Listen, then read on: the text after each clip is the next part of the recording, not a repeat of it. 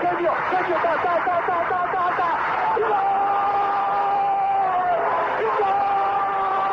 Dennis Bergkamp, Dennis Bergkamp, Dennis Bergkamp neemt de bal aan. Dennis Bergkamp, Dennis Bergkamp, Dennis Bergkamp, Dennis Bergkamp, Dennis Bergkamp. Posse de bola para Portugal, vai Éder, vai Éder, vai Éder, vai Éder, chuta, chuta, chuta! Gol! Gol!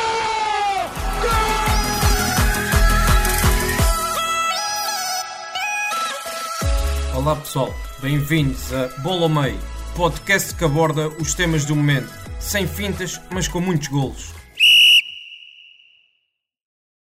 Sejam bem-vindos a mais um episódio do Bola ao Meio. Esta semana trazemos mais novidades, eh, com destaque para o sorteio da Liga dos Campeões Feminina, onde o único português que vai estar presente nessa competição é o Benfica, mas também vamos trazer eh, vários momentos interessantes e fiquem connosco até ao fim para uh, verem quais são esses, esses momentos. Daniel, bem-vindo um, e acho que comece já um, pelo sorteio da Liga dos Campeões Feminina e para nos dar também as tuas uh, perspectivas. Olá Eduardo, bem-vindos a mais uma semana de, de, de bola ao meio. Um, sim, começamos já por aqui uh, analisar um bocadinho o que é o sorteio da Liga dos Campeões Feminina, da fase de grupos, sorteio realizado esta segunda-feira. Benfica, uh, a única equipa portuguesa presente, conseguiu um, furar as duas rondas de, de, qualificação para estar nesta fase de grupos. É o primeiro ano em que a Liga dos Campeões Feminina tem uma fase de grupos, é a estreia do novo formato, cada vez mais próximo um, daquilo que é a Liga dos Campeões masculina. E é o Benfica que está num grupo de, de todo fácil, não é? Um, mas eu acho que é importante percebermos que uh, estar nesta fase de grupos seria já um, o objetivo. Eu diria que se pudéssemos traçar um objetivo, seria estar nesta fase de grupos para, para o Benfica, e para isso já teve que deixar pelo caminho o campeão holandês, o Twente. Um, e por isso acho que a partir daqui é, não se pode exigir mais, né? A partir daqui acho que uh, acho que a equipa do Benfica deve desfrutar da experiência, adquirir experiência com, a, com esta participação e claro que tentar disputar os jogos e tentar bater-se uh, com estas equipas, mas todos temos a plena consciência de que um, atualmente estes conjuntos estão noutro patamar eh, competitivo. O Benfica fica no grupo com Lyon, Bayern de Munique e as, eh, as suecas do Aachen. Um, o Aachen, pelo nome, até pode parecer uma equipa mais acessível, mas acaba por não ser, porque é uma equipa que, ok, entre Lyon e Bayern é a mais acessível, sim, mas é uma equipa que tem internacionais suecas, várias, uh, é uma equipa que uh, tem vindo a dominar um, recentemente o futebol sueco. Um, do outro, depois temos um Bayern campeão alemão, finalmente quebrou a hegemonia do Wolfsburgo, semifinalista da Liga dos Campeões no ano passado, e temos um Lyon que perdeu o campeonato no ano passado para o Paris Saint-Germain, que finalmente também conseguiu o título francês, mas que tem no currículo sete Champions, e a resposta que dá a essa perca do título, essa perda do título para o Paris Saint-Germain é um investimento brutal para este ano, em que inclusive vai buscar três ou quatro peças fundamentais do Paris Saint-Germain e eh, é uma equipa que neste momento é novamente favorita a ganhar o campeonato e é sempre favorita também a ganhar a Champions, não é? Um, fosse qual fosse o sorteio do Benfica e até derivado do Benfica estar inserido no pote 4, seria sempre um sorteio que seria muito complicado para o Benfica ok, havia aqui espaço, se calhar, para, uh, com muita sorte à mistura, haver um grupo mais acessível. Talvez, talvez houvesse. Um, mas o que, é, o que é efetivo é que uh, estas equipas da fase de grupos estão no outro patamar competitivo. Um, Benfica aqui acaba por ser um bocadinho outsider, assim como é o Servete, uh, que tem as nossas Inês Pereira e Mónica Mendes, que também ficou com um grupo complicadíssimo. Ficou no grupo A com Chelsea, Wolfsburg e Juventus. Uh, as próprias dinamarquesas do KOG também estão, são como outsiders aqui, uh, o Kharkiv da Ucrânia. Uh, é uma fase de grupos ah, recheada das melhores equipas europeias e quem vem das fases de qualificação uh, teria sempre uma tarefa aqui muito complicada. Acho que o papel principal do Benfica, ou, ou que o Benfica poderia querer nesta Champions, já foi desempenhado, apurou-se para a fase de grupos, adquiriu um bom encaixe financeiro. Um, acho que daqui para a frente, daqui para a frente uh, perdão, um, não se pode exigir uh, um apuramento à equipa uh, benfiquista. Claro que é um, um jogo. Um, a bola é redonda, não é? E em 90 minutos muito pode acontecer, mas uh, o Benfica não parte como favorito de todo, nem pode, uh, nem se pode exigir que assim o seja, porque efetivamente as duas equipas estão, estão num nível muito, muito acima. Aqui o apuramento deverá ser Lyon-Bayern um, e o Benfica, uh, eventualmente, com também um, muito sacrifício, poderá até uh, vir a disputar aqui o, o, terceiro lugar com o Aken, mas o favoritismo está todo do lado sueco. Muito bem, Daniel. Sempre perspectivas interessantes acerca do futebol feminino. Nunca me desiludes neste, neste capítulo. Sempre a, passas sempre o teste. Mas olha, passando para, hum, para os nossos destaques desta semana, hum, eu estava a pensar a falar do, do meu jogador. Uh, trouxe um jogador português, trouxe o Gonçalo Guedes. Um, Gonçalo Maravilha. Guedes que uh, diz? Maravilha de exibição. Gonçalo Guedes porque hum, está a começar bem a época, dois gols e uma assistência, e inclusive assistiu por Portugal e quando entrou, bem, quando jogou mais tempo foi no jogo com o Qatar, mas também com o Azerbaijão um, também entrou bem. Um, e é um Gonçalo Guedes que parece estar a ganhar uma vida nova com, com o Bordalás e acho que é um jogador eu, que. Eu acho que o Valência está a ganhar uma vida nova. Eu, eu ainda não vi nenhum jogo do Valência, mas vou acompanhando um, os resultados e, pelo menos em termos uh, resultadistas, não é? Uh, está a ganhar uma vida nova com o Bordalás. Sim, é isso. E, e, e o Gonçalo Guedes também, no sentido em que viu-se nos últimos anos um jogador com muito potencial, que cresceu, inclusivamente chegou ao PSG, uma, uma transferência questionável, um, mas um jogador que nunca, que teve, chegou a ter épocas boas, mas que nunca chegou se calhar ao nível que se esperava, que não está no nível que se calhar se esperava que ele estivesse um, agora com 24 anos. E, e a questão é que este ano, aquilo que me parecia ser nos últimos anos, era, parecia uma questão não só da conjectura toda do Valência, que não, que não ajudava muito ao desenvolvimento do jogador e também ao crescimento da equipa, mas também parecia-me ser uma questão também mental, porque o Geyser era aquele jogador que tanto tinha momentos muito bons como tinha momentos maus e que e, e não, hum, não andava, nem não, não era regular na seleção, depois marcou o, aquele gol importante na, na Liga das Nações em 2019 e andou sempre neste, nestes altos e baixos e agora parece estar a estabilizar e a, e a ter uma época mais. Uh, só fez quatro jogos ainda, obviamente, mas parece estar a ter uma época mais consistente e acho que isso é importante para, para se cimentar como jogador e, e, e veremos o que, é que, o que é que pode vir a fazer a partir daqui. Porque ainda é, nós já, já vimos falar do Gonçalo Guedes há tanto tempo, pensamos que, que ele já deve ter alguns anos, mas ele ainda tem 24 anos, ainda pode dar muita coisa. E é um jogador que, que tem um perfil muito interessante e que, e que se estiver no caminho certo, se estiver com, com o psicológico no sítio certo, que vemos que, que, pode chegar longe e que pode, e que pode ainda dar muitas coisas ao futebol português e, e ao futebol do clube onde se possa vir a transferir ou até ao Valência. Portanto, esperemos, também, espero também que uh, seja um jogador que consiga ter uma época mais consistente e que, e que se envolva mais. Mas por falar em jogador, uh, tu trazes um avançado francês que eu gosto bastante, que começou muito bem na, na Premier League. É verdade. Uh, Odson Eduard, uh, um jogador que entrou para jogar 6 minutos, uh, mais os descontos, contra o Tottenham, uh, e foi tempo suficiente para fazer dois golos. Mal entrou, marcou logo no mesmo minuto.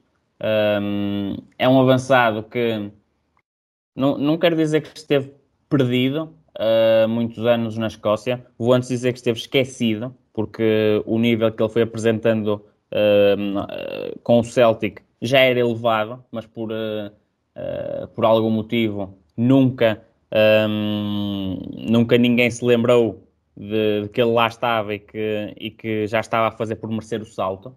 Um, acabou por ser aqui o Crystal Palace a, a proporcionar-lhe essa entrada num, num contexto um, maior, num contexto mais exigente, e a verdade é que para já uh, uma partida foi suficiente para deslumbrar. Um, um Crystal Palace que mereceu o triunfo frente ao Tottenham. O Tottenham, são muito, muito pobre e, e, depois também a expulsão de Tanganga um, acaba por deitar por terra uh, um bocadinho o que era, o que era a ambição uh, da equipa do, do Tottenham em pelo menos pontuar, uh, mas efetivamente o jogo já não estava fácil de qualquer forma. uma exibição muito pobre mesmo da equipa de Nuno Espírito Santo e é um Crystal Palace que tem aqui matéria-prima, pelo menos em, em termos atacantes, que me agrada muito e que, e que certamente será de muita utilidade para uma época que se antevê difícil para Patrick Vieira, porque uh, o Palace estará sempre naquela luta pela manutenção, mas com, este, com estes artistas que tem no, no ataque, a manutenção poderá ficar um bocadinho mais fácil. Há, há o Wilfred Zaha, que hum, dispensa apresentações, há Odson Edward, há outros jogadores também assim de cariz mais ofensivo, há, Michael Olise, há Will Hughes, uh, o próprio Conor Gallagher, um, está a jogar a um, a um grande nível. Uh, e isto são, são todos jogadores que, que, que, vejo aqui muito talentosos e que podem ajudar aqui o, o Palace a, a chegar uh, mais facilmente à, à manutenção, mas uh, Odson Eduardo é, é claramente uh, um jogador que, me enche, que me enche as medidas e que, e que já merecia este salto em termos de, de contexto. não, me, não me surpreende de todo se a curto prazo uh, ganhar a titularidade a Christian Benteke. Uh, acho, acho que será o, o, curso natural das coisas e, e, para já é um início muito, muito prometedor uh, de um avançado, que, um, um, jovem avançado francês que, que tem, tem, muito talento e que vai, que vai dar que falar um, durante, durante os próximos anos. Ele ainda só tem 23 anos, ainda tem aqui muito, muito, muito ano no topo.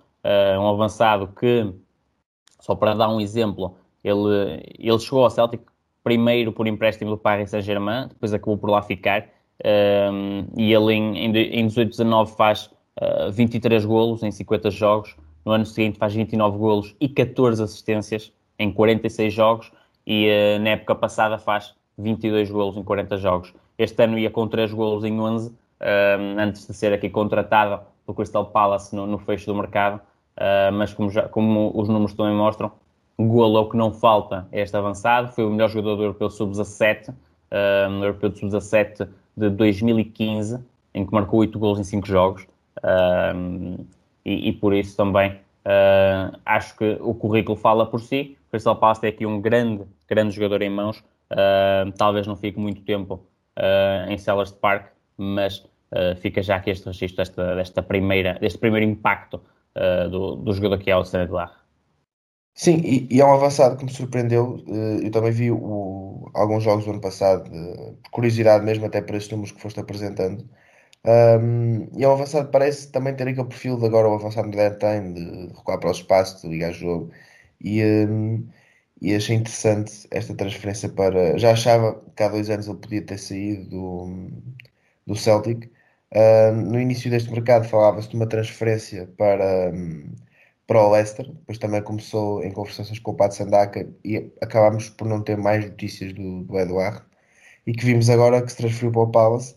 Um, fiquei curioso porque, hum, não sei, acredito que um talento destes, não sei que mercado é que ele tinha, não sei quem é que estaria interessado nele, mas na minha cabeça, um talento destes poderia ter um mercado para um clube mais entusiasmante que, que o Palace, que lá está, como falaste bem, tem um talento, um talento ofensivo uh, incrível, até com, com o próprio Everett é que o ano passado surpreendeu bastante, e Michael Alves, que foi, foi um dos, um dos melhores jogadores, se não melhor, da, do Championship.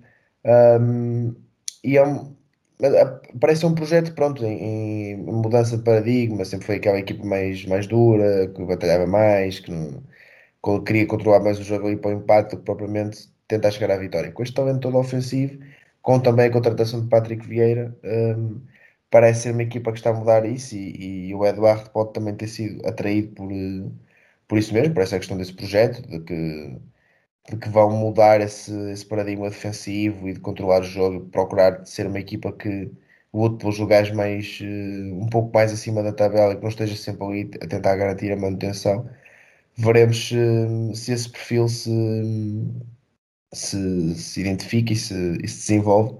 Mas o Eduardo, obviamente, é um talento e, é, e vamos ver se consegue desenvolver com, com o Patrick Vieira. Acredito que, acredito que sim.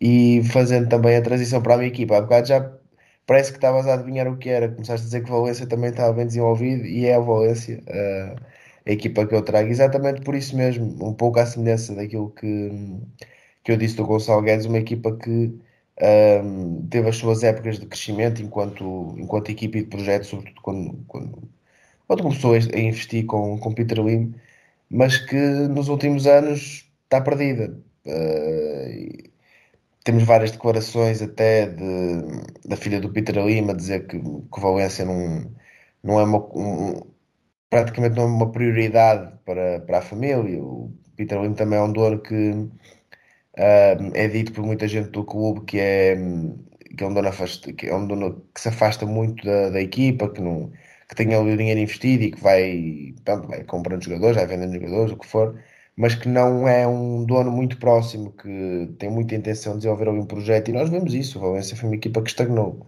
Uh, estagnou e cresceu bastante a nível de qualidade uh, nos últimos anos e agora com Bordalás parece, uh, parece estar a crescer. Vamos ver é como é que como é que se vai desenvolvendo ao longo da época. Ainda só passaram quatro jogos de, de Liga Espanhola.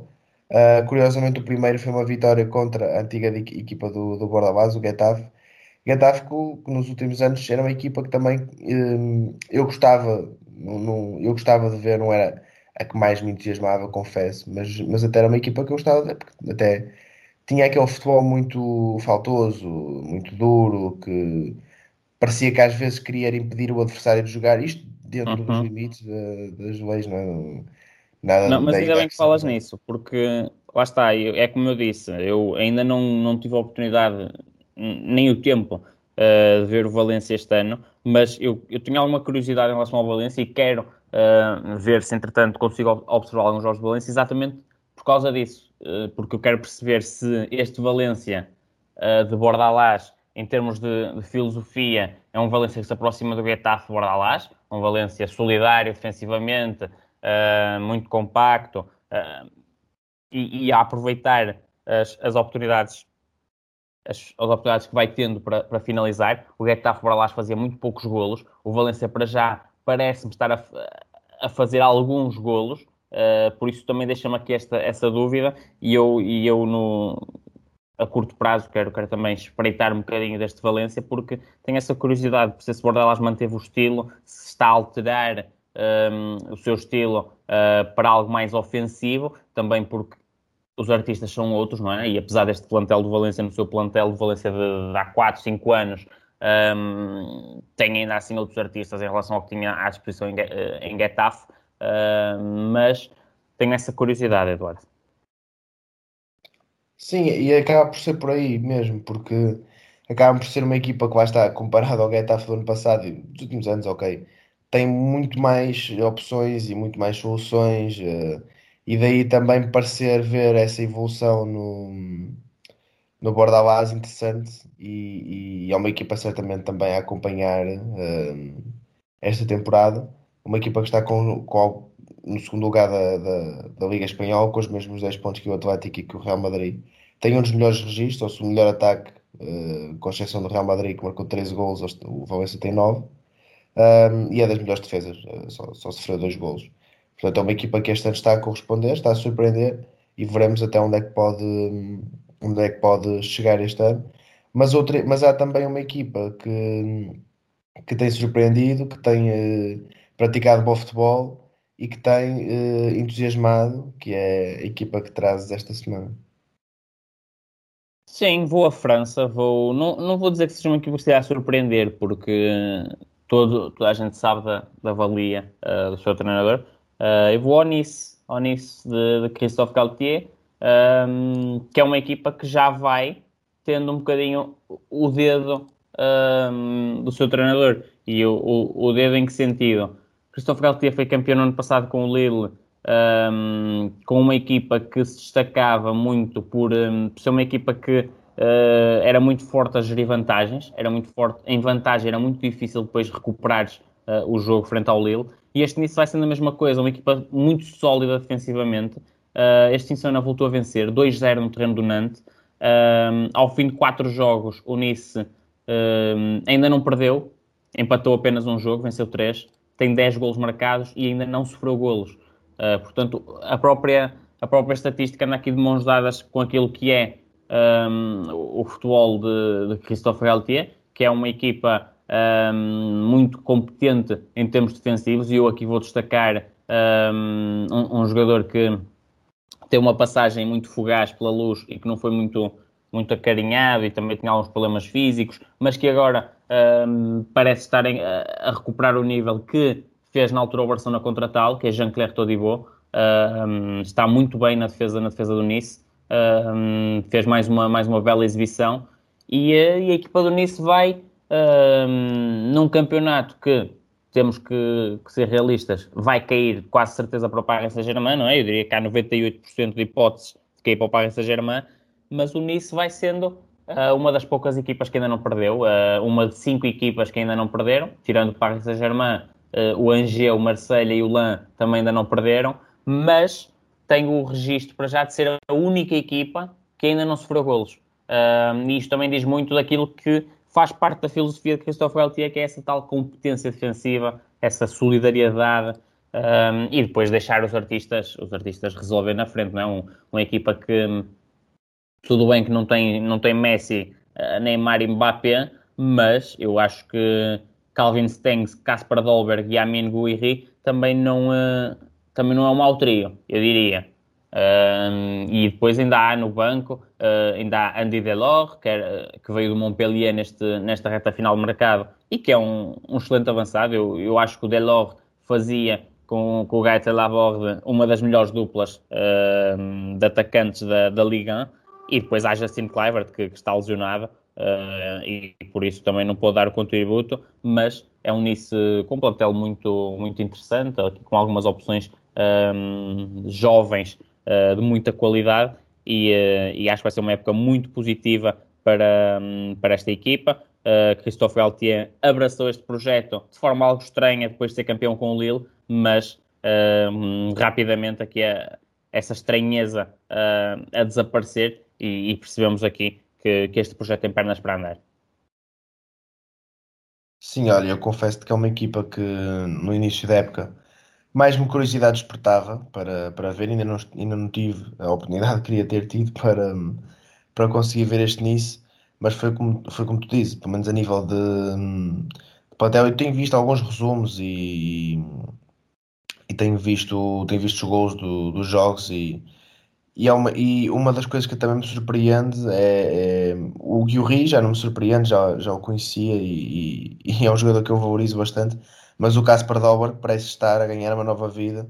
E ele foi um jogador que evoluiu muito e depois também esteve eu, eu acho que o europeu Eu acho que o europeu lhe deu... Uh, Ajudou, não é? Eu acho que o europeu foi aquele ponto de viragem, porque eu acho, eu acho que o Dolberg é um jogador que prometia muito, mas entretanto as lesões meteram só meio e, e mais do que, do que, eventuais mazelas físicas que, que as lesões possam ter deixado, eu acho que o problema do Dolberg passou a ser mental, acho que passou a ser um problema de confiança, confiança que ele nunca mais conseguiu recuperar mas que uh, isso, isso notava-se, notava-se também em campo, mas que no Euro há ali aquele ponto de viragem, porque faz um golo, as coisas começam a correr-lhe bem, entretanto faz mais golos, e, e de repente tens Dolberg novamente, um, novamente confiante, e, e, quando está confiante, Dolberg é um jogador que, que tem, tem facilidade em, em, fazer golos, é um jogador que ainda vai com 23 anos, e recuperando esta confiança, um, pode ainda fazer uma, uma bela carreira e, e, acho que era, era muito isso que lhe faltava.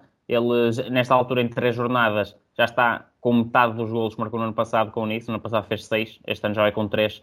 Um, e acho que é um Dobberg mais próximo daquilo que, daquilo que mostrou no Ajax e, e que, e que fez uh, que Dobberg fosse há uns anos considerado uma das maiores promessas em termos, uh, em termos atacantes. Acho que ainda vai muito a tempo, mas é, é, é, tal, é essa tal coisa da confiança. Quando estás confiante, as coisas saem todas bem e era, acho que era isso que ele precisava, era daquele, daquele empurrãozinho para a coisa andar. Sim, ele fez um euro interessante e eu, eu partilho essa opinião. Eu acho que ele, o Euro dele aquela.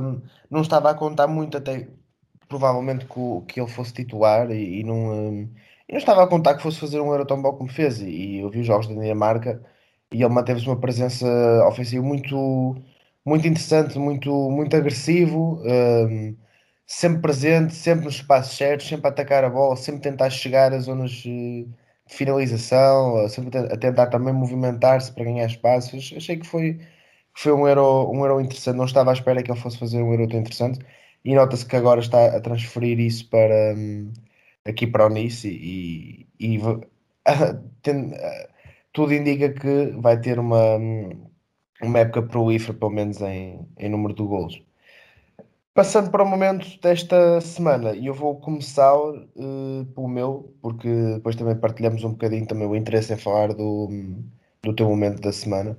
E eu falo do, de Rochinha, foi um momento assustador. Eu, eu estava, estava a trabalhar e, e estava a fazer o jogo em direto e, e vi aquilo, fiquei um bocado atrapalhado. É, é um rapaz que, que que é aqui da, da, que é da cidade de onde eu vivo e é, é daqui de próximo e alguém com, que eu já vi várias vezes e já, já estive algumas vezes e, e não só por isso, mas também por toda a conjectura também da, da situação, é? um choque de cabeças assim agressivo, ele cai desamparado, cai logo de frente e, e, fica logo ali inanimado. Acho que com o que aconteceu com o Ericsson eh, temos assim um bocado de, de stress pós-traumático, digamos assim, de, de, ver uma coisa dessas, mas uh, e depois ele, pronto, tudo, ainda bem, ele ganhou, ganhou consciência já em campo e, e, e ontem saíram, vieram as notícias que, que, já está estável, que já está tudo bem, que recuperou consciência, que apesar de ter sofrido um traumatismo craniano, que, que teve alta e que está tudo bem, e ficamos contentes também por, uh, porque o Rocha, Rochinha por estar já estava, por estar num, num, num, bom estado de saúde já. Uh, acho que foi um momento bastante, bastante assustador deste, deste jogo do, do Vitória com, com o Bolonense Chá.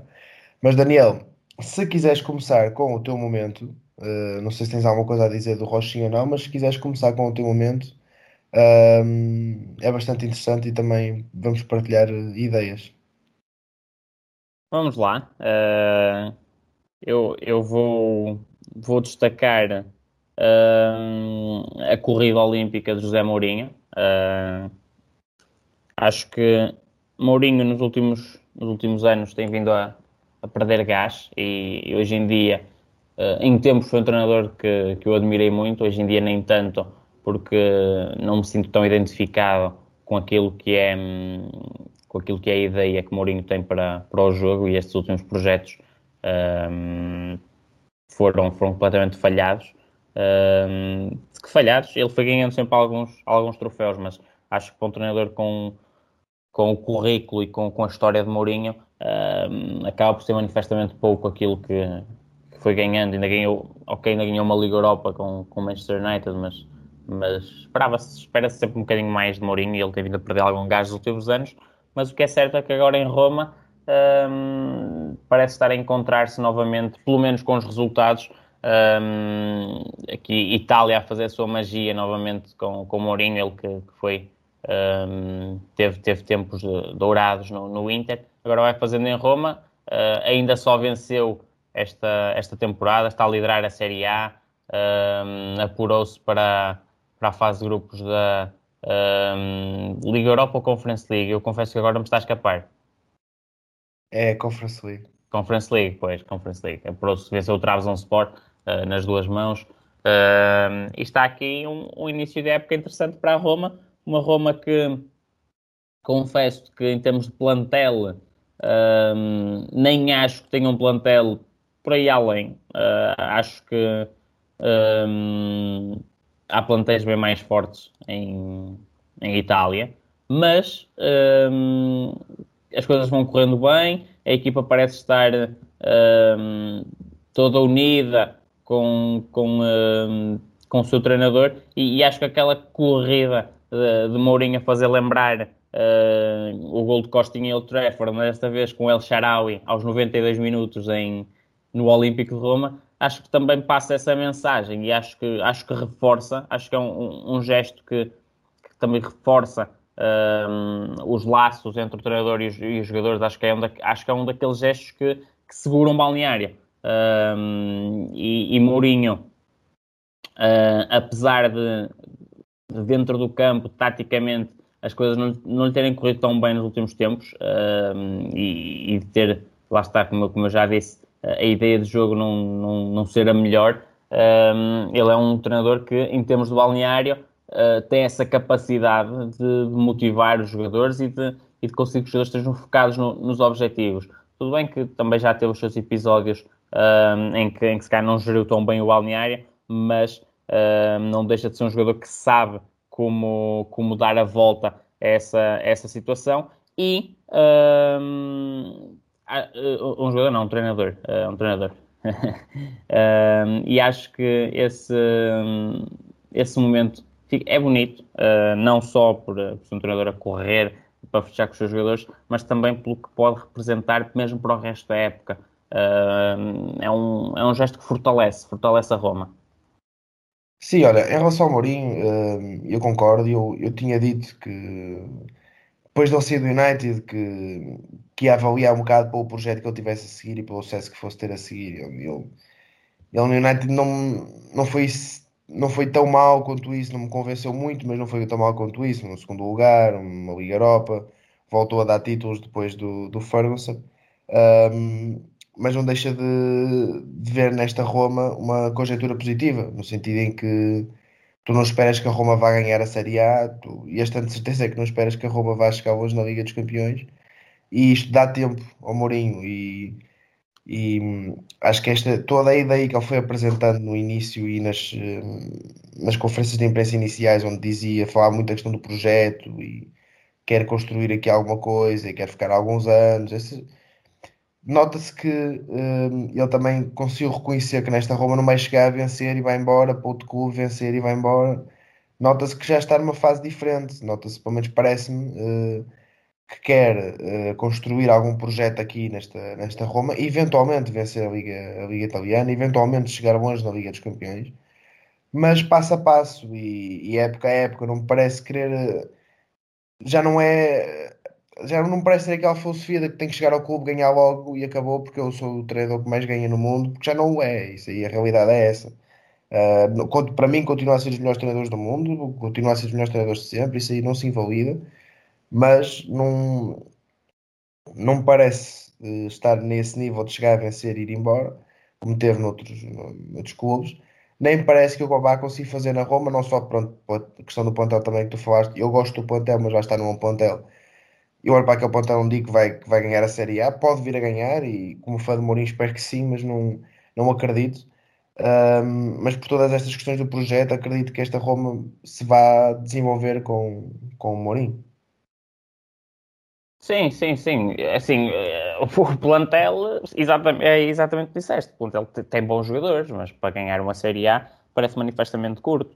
Mas tem, mas tem jogadores, tem jogadores interessantes. Tem, tem Veretu, tem Pellegrini. Eu acho, eu acho que o meio campo acaba por ser o setor mais interessante desta, desta Roma. Uh, há Cristante, há Zaniolo, há Mkhitaryan, há Veretu, há Pellegrini. Um, há qualidade.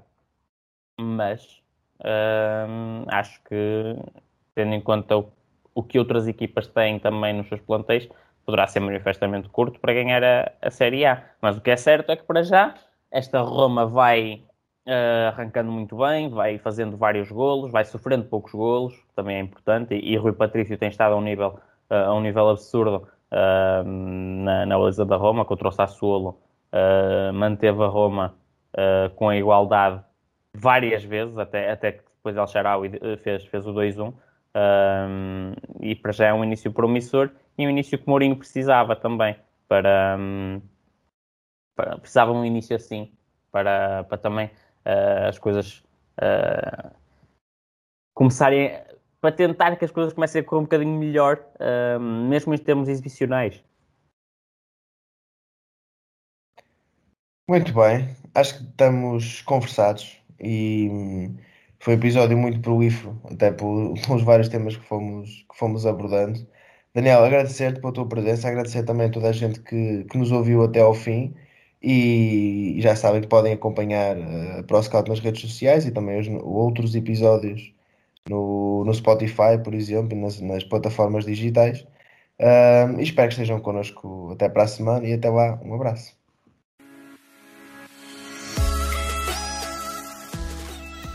Obrigado por nos terem seguido em mais um episódio. Sigam o ProScout nas redes sociais em Facebook, Twitter, Instagram, YouTube e principalmente no nosso site em www.proscout.pt. Até à próxima!